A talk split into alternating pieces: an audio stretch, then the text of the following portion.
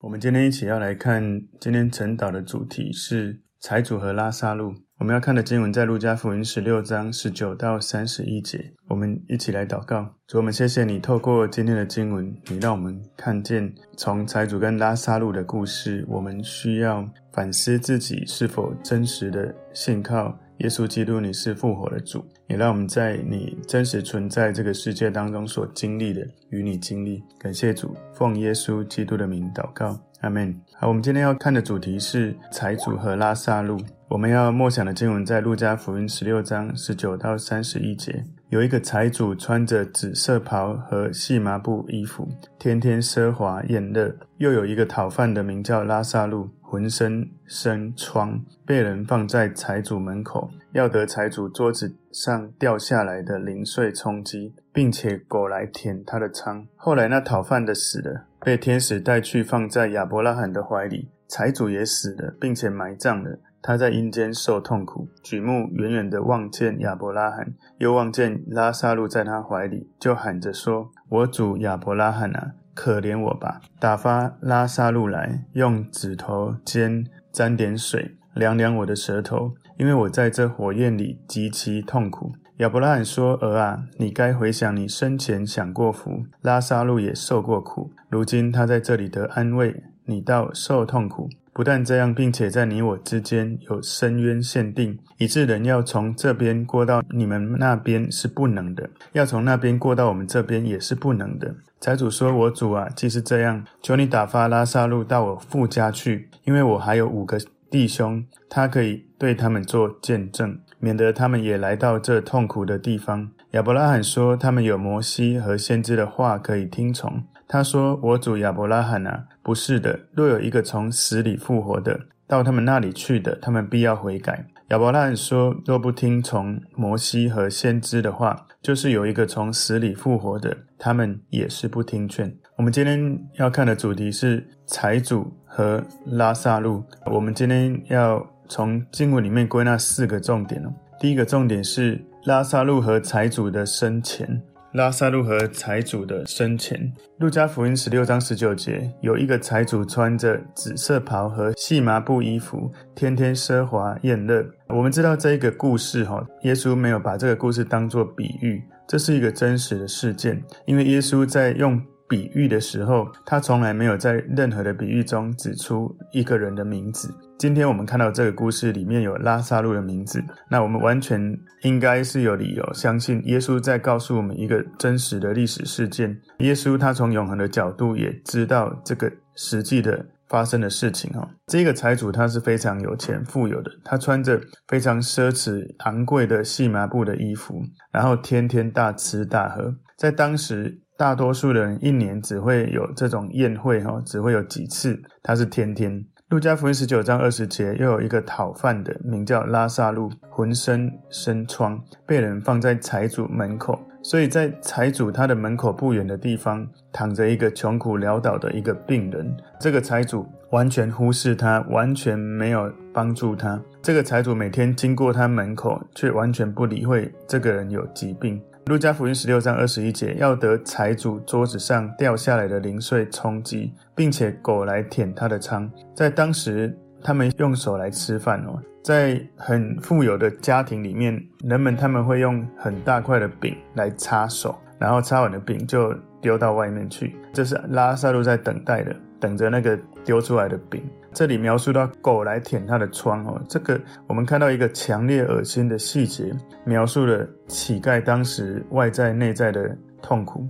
今天财主跟拉撒路第二个重点，拉撒路和财主在阴间。路加福音十六章二十二节，后来那讨饭的死了，被天使带去放在亚伯拉罕的怀里，财主也死了，并且埋葬了。你看到两个人都死了，讨饭的被天使带去在。亚伯拉罕的怀里，那这个财主他只有讲死了，你连看到葬礼他都没有描述。你要知道哈，这个拉萨路他虽然离开这个世界，可能是最后是讨饭死了，不过他到了天上得到荣耀，被天使放在亚伯拉罕的怀里。这个财主他应该在死的时候会有这种风光的葬礼，然后，因为很明显财主他是有钱人，讨饭的他是没有钱嘛，哈。不过呢，在财主有风光的人间的葬礼，但是在路上却没有天使的护送，你没有看到，也没有愉快的归宿，所以乞丐被天使带走，带走他的灵魂，他不是物质在永恒里面的存在，所以这个财主跟乞丐一样，他尸体已经死了。留在地上，可是呢，他的经历却没有像天使被带到亚伯拉罕的怀里去，在一个享乐的，应该叫那个阴间是乐园，不是哈，不是他不是到乐园，他是在受痛苦的阴间。我们可以用三个方法来解释在亚伯拉罕怀里的意思哦。第一个是人死后。他们相信义人会因着信心归回到列祖那里，这是在创世纪十五章十五节有看到。你要享大寿数，平平安安的归到你列祖那里，被人埋葬。这是创世纪十五章里面记载。另外一个可能是表示一种父爱跟父的看顾。在约翰福音一章十八节说：“从来没有人看见神，只有在父怀里的独生子将他表明出来。”最后一个可能就是。表示是坐在宴席的贵宾席上面，就像在约翰福音十三章二十三节里面说，有一个门徒是耶稣所爱的，侧身挨进耶稣的怀里。所以，我们不要以为说拉撒路得救是因为他很贫穷，所以得救，不是的；也不要以为说财主在阴间受痛苦是因为他太富有、太有钱，也不是哦。拉撒路。他一定是跟神有真正的用信心连接的关系，但是财主是没有这样的关系的，他没有真正对耶稣有信心，没有真正对神有信心的这样子的生命。他们的生活环境让信心变得更容易或者更困难，但是呢，他们没有在生活环境中创造出信心，他们需要在人间的时候，他有机会去遇见神的时候，把神放在心里，但是他们没有。路加福音十六章二十三节，他在阴间受痛苦，举目远远的望见亚伯拉罕，又望见拉撒路在他怀里。所以财主离拉撒路是不远的，他们两个人是在死后在不同的空间。这个财主他在的地方充满痛苦跟折磨，那拉撒路他在的地方是享受亚伯拉罕的安慰跟照顾。耶稣在这个地方描述一个叫阴间的地方哦，这个阴间是人死了的共同的居所。财主跟拉撒路不在同一个地方，但是距离不远。一个是在阴间痛苦的区域，一个在阴间乐园，就是受安慰的、受祝福的一个区域。耶稣在这个故事让我们看到有关死后另一个世界的暗示。这个世界就是阴间这个世界哦。耶稣他完成十字架的工作之前，他在完成十字架，他死了，他复活了。那他死的时候，他的灵魂去到一个叫阴间的地方。那有一些人在阴间有得安慰跟安息，有一些人受到许多的痛苦跟折磨。严格来说，阴间不是地狱，也不是叫做火湖的地方。阴间是一个等候最后审判之日的地方。那有几个可能的看法有关这个阴间哦，有阴间，他们有人就。说叫做居间之境，哦，就是说人死了之后，灵魂会先到一个中继站阴间或者居间之境，等到未来耶稣再来大审判之后，再进入天堂跟地狱。所以至少有两种这样的说法，一种就是有居间之境，乐园不是天堂，阴间也不是地狱。得救的人会先到乐园，就像耶稣在十字架上面跟他旁边那个罪人说：“今日你要同我一同在乐园。”他的旁边有一个相信他，立刻就有得救。那不得救的人会先去阴间，等到大审判之后，去乐园的转往天堂，去阴间的转往地狱去。这是第一种观点。那另外一种观点是这样：没有居间之境，就是乐园就是天堂，阴间就是地狱。有一个神学叫归正神学，是不断要把你所认知的回到圣经，特别是加尔文是用这一个归正神学很重要的人物哈。所以，如果有人认为有居间之境哈，或者没有居间之境，其实在圣经里面，你从许多的这些线索的推敲，好像看起来都有可能。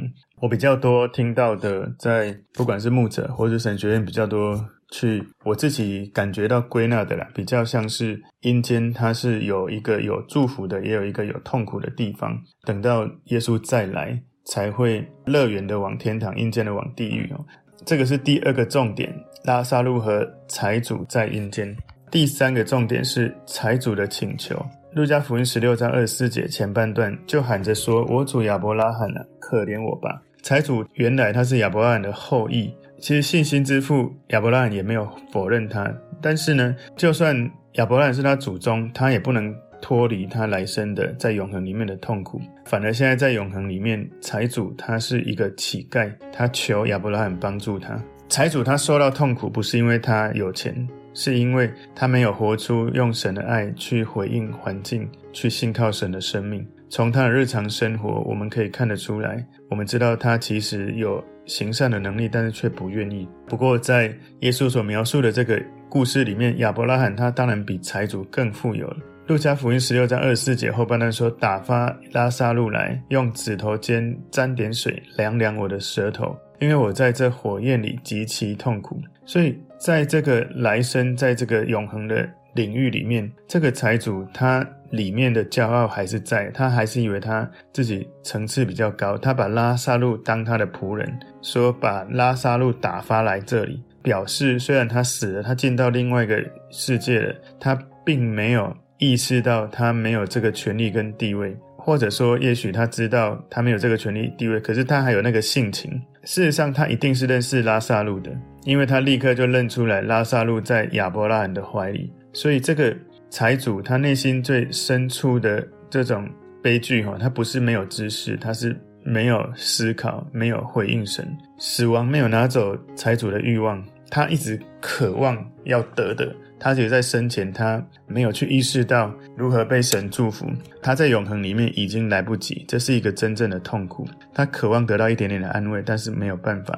路加福音十六章二十五节，亚伯拉罕说：“儿啊，你该回想你生前享过福，拉撒路也受过苦，如今他在这里得安慰，你倒受痛苦。”所以财主他在人间享尽一切的荣华富贵，哈，人间的福乐，但是他没有把他所得到的。这些祝福成为祝福别人的管道，他没有跟别人分享，没有使用他有限的、不能带进永恒的这些世俗的东西来预备他的来生。来生是指永恒的哈。有人以为说基督教来生，那是不是基督教也在轮回？不是哈，基督教讲来生是在讲永恒，不是说你又轮回回到各个什么投胎转世，不是这样。基督教讲来生就是进入永恒，所以这个财主跟前面不义的管家这个比喻呢，就形成鲜明的对比哦。我们如果看路加福音第十六章一到十二节，会看到不义的管家。那不义的管家利用他当前的这个职位，为自己的下半生来做准备。财主是没有这样子预备的。路加福音十六章二十六节，不但这样，并且在你我之间有深渊限定，以致人要从这边过到你们那边是不能的，要从那边过到我们这边也是不能的。所以这个财主虽然可以看得到亚伯拉罕，可以跟亚伯拉罕说话，但是他完全无法靠近亚伯拉罕。他们中间有深渊哦，限定在那里，他们的命运在永恒里面固定了。所以，请记住，这一切在财主已经死的身体进入了永恒，他的灵魂进入永恒，他的身体在坟墓当中。不过他在永恒里面，他的灵魂还是有存在、有知觉的。第四个，今天财主和拉撒路第四个重点，财主关心他的众弟兄。路加福音十六章二十七节，财主说：“我主啊，既是这样，求你打发拉撒路到我父家去。”所以这个故事再次强调说，现在当乞丐的是财主，不是拉撒路。我们再一次看到这个财主好像还认为拉撒路是仆人，他请求亚伯拉罕差遣拉撒路去执行另一个任务，这是为了他五个弟兄的好处。显然说，这个财主他已经进入了永恒，不过他依然记得关心他自己的亲人，他的记忆还是在的。但是他已经没有办法去改变什么。路加福音十六章二十八节，因为我还有五个弟兄，他可以对他们做见证，免得他们也来到这痛苦的地方。所以现在财主他开始知道要关心别人，希望别人不要受苦。他活在世上的时候，完全不关心别人的需要，不管是自己或是对别人。如果他自己能够回到人间，去到他弟兄那里去，他就会去。他应该知道，他也不可能，他离不开的，所以他连请求也没提出来。他应该知道，他已经在永恒，就是在这里。路加福音十六章二九节，亚伯拉罕说：“他们有摩西和先知的话可以听从。”所以提到这五个弟兄，表明到财主他第一次为别人着想。而不是只考虑他自己。很不幸的就是，他开始为别人着想的时候，一切都太晚了。亚伯拉罕讲到说，这个财主的弟兄有逃避阴间痛苦的一切必要的信息，就是听从摩西跟先知的话，照他们所说的去行就够了。从古到今呢，包含旧约跟新约所提到的这些历史事实，都有真实的发生。不管是历史记载，不管是实际的这些地理环境，耶路撒冷也的确哈，如果你现在去到耶路撒冷，的确还按着以前的外貌，不断的在修筑。在以色列，他们的政府哈，就是有规定，耶路撒冷城如果要修建，都要按照它原来一样的建材来保存它几千年来一个重要的这个样貌。圣经是一个唯一的不变的真理，从旧约预言到新约实现，从过去的历史到现在许多印证的神迹，包括以色列复国这件事情。如果人们对这一切还是不相信，如果有一个死人从坟墓出来，就能够说服人相信吗？如果神已经赐给我们圣经，这个圣经如此的神奇，从旧约一大堆的预言指向新约，跨越那么多年，那么多不同的作者，却指向同一件事，而耶稣基督降生。当你读圣经，你真实产生生命的转化，你真实愿意释放你原本不愿意释放的。你真实透过认识耶稣，透过圣经，你的生命经历了成长，而神的话语帮助你，你可以靠着耶稣成长，不用再像我们以前容易靠自己努力的去想要成长。所以今天，如果就算有天使或者是圣徒从天上来，或者神亲自到我们的面前传道。你还是不会相信，还是不会得到祝福，因为很多时候神其实已经在回应我们，可是我们还是用我们自己的解读来诠释，而不是用信靠神的方式。路加福音十六章三十节说：“他说我主亚伯拉罕啊，不是的，若有一个从死里复活的到他们那里去的，他们必要悔改。”这个财主马上就反对这样的说法，他知道他的家人会轻视、藐视摩西跟先知的话。那他很绝望的觉得说，如果有人从死里复活，会比神的话语更有说服力。但是呢，那不会更有说服力，因为如果人不相信神的话语，不相信圣经的话语，就算有死里复活来的，他们也是不会听的。所以财主他知道他的弟兄们必须要做什么，他也知道这个财主他在生前。跟这些弟兄都有一件事没有做，就是悔改。他有一个错误的以为说，如果有人从死里复活，就会说服他的弟兄们。不过呢，这个亚伯拉罕知道那是不可能发生。不信的人，他们在生前。他们对于耶稣再来，对于地狱，对于这些东西，他们没有要相信。在那个人间，他们不想听。如果另一个从阴间来的一个信差去告诉他们，他们也不会听，因为耶稣都亲自来到这个人间了。还有谁比耶稣更有力的来传递？路加福音十六章三十一节，亚伯拉罕说：“若不听从摩西和先知的话，就是有一个从死里复活的，他们也是不听劝。”当然呢。耶稣从死里复活了，有些人真的就相信了。举例来说，耶稣的肉身的这些兄弟们，在耶稣复活之后，他的这些其他的兄弟的家人，是耶稣复活之前，他是不相信耶稣是弥赛亚。耶稣复活之后，他相信了。不过，耶稣复活还是有很多人不相信。有一个名叫拉撒路的人，也从死里复活了。这个拉撒路是耶稣曾经去为他祷告，已经死了。祷告之后，他从坟墓走出来的一个人。即使是这种神迹发生，宗教领袖不但不相信，而且反而想要杀掉耶稣。也就是耶稣真的已经行神迹，还是没有用的。那些宗教人士不愿意相信，就是不愿意相信，因为相信耶稣代表有可能他们会失去他们权柄、他们的利益，有许多他们的这些位分就会受到一些不安全感的动摇。所以这些故事告诉我们，耶稣说明依靠神迹带人信主，有可能会有一个问题，就是我们很容易会觉得说，如果人看到很壮观的神迹，他们就会不得不相信。但是事实上，圣经告诉我们，信心从哪里来？信心从神的话语来。信道从听到来，听到从神的话语来，在罗马书第十章十七节里面告诉我们，所以你真正听到神的真理，相信神的真理，你才会有这样的得救的信心。记得吗？我说我这几周的主日有告诉大家，如果你的灵性要改变，你的思想要改变。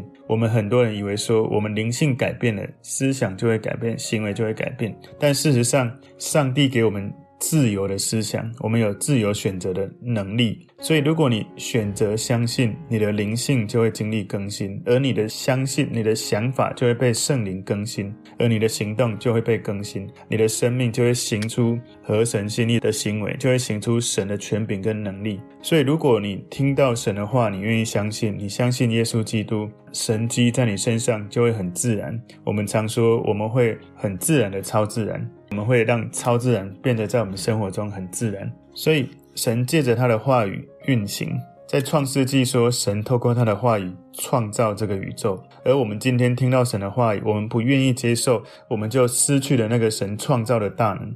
所以神的话语有能力让人的心得到永恒的救恩。耶稣他宣称：“哦，圣经事实上就是像死里复活的人在传达信息一样，是充满能力的。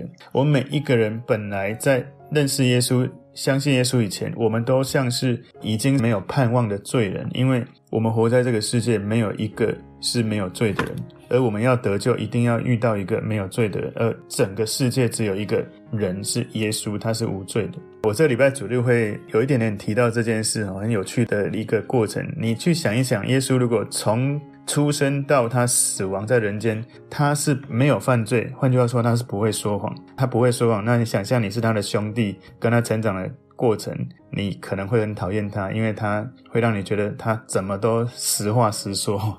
这个是我们这礼拜日我会再有一点来分享的。那从某种程度的意义来说，耶稣他在提到这个故事里面的财主跟法利赛人的宗教领袖。是不一样。财主过着宴乐奢华的生活，法利赛人是非常严格守纪律，非常的约束自我。不过呢，他们在某一些方面是一样的，他们漠视周围有需要的穷人，藐视他们。所以这就是为什么当耶稣在教导关心税吏跟罪人的时候，这些宗教人士觉得有很大的被冒犯哦。这是我们在昨天看到路加福音十五章一到二节里面看到的。所以。